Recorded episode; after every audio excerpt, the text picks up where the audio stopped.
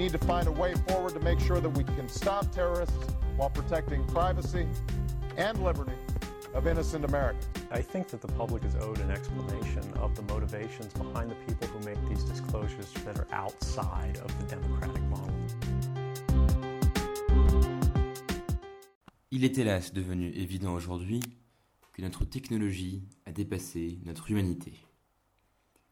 Lorsqu'Albert Einstein dit cette phrase en répondant à une question à propos de la bombe atomique, il ne se doutait certainement pas que certains diraient encore aujourd'hui qu'elle est applicable à la situation dans laquelle se trouve le monde en 2014. En effet, cette phrase est tout à fait adéquate avec des critiques liées à un événement d'actualité. En juin 2013, l'informaticien américain Edward Snowden révèle au monde une nouvelle effrayante. Internet, les téléphones portables et toutes sortes d'autres moyens de communication seraient étroitement surveillés à une échelle mondiale. Cela particulièrement par la NSA, la National Security Agency, ou Agence nationale de sécurité, une organisation de renseignement et de défense des États-Unis pour laquelle travaillait Snowden.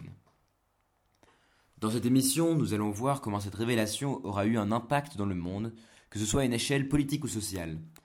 Nous allons voir aussi comment cette surveillance par Internet, ce suivi informatique que nous allons dès maintenant appeler tracking ou clickstream, influence la société. Définissons maintenant quelques mots qui seront utiles à la compréhension de cette émission. Premièrement, les métadonnées, ou metadata en anglais. Ce sont toutes les informations entourant un fichier, comme par exemple le lieu et le moment auquel un email a été envoyé. Cela ne concerne donc pas le contenu de cet email.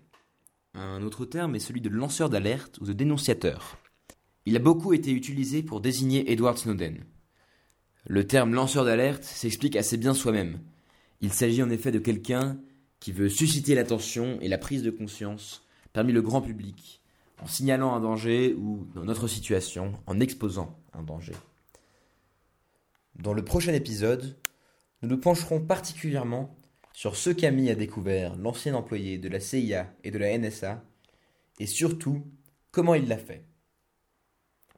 Sur ce, je vous dis au revoir et à bientôt sur Tracking.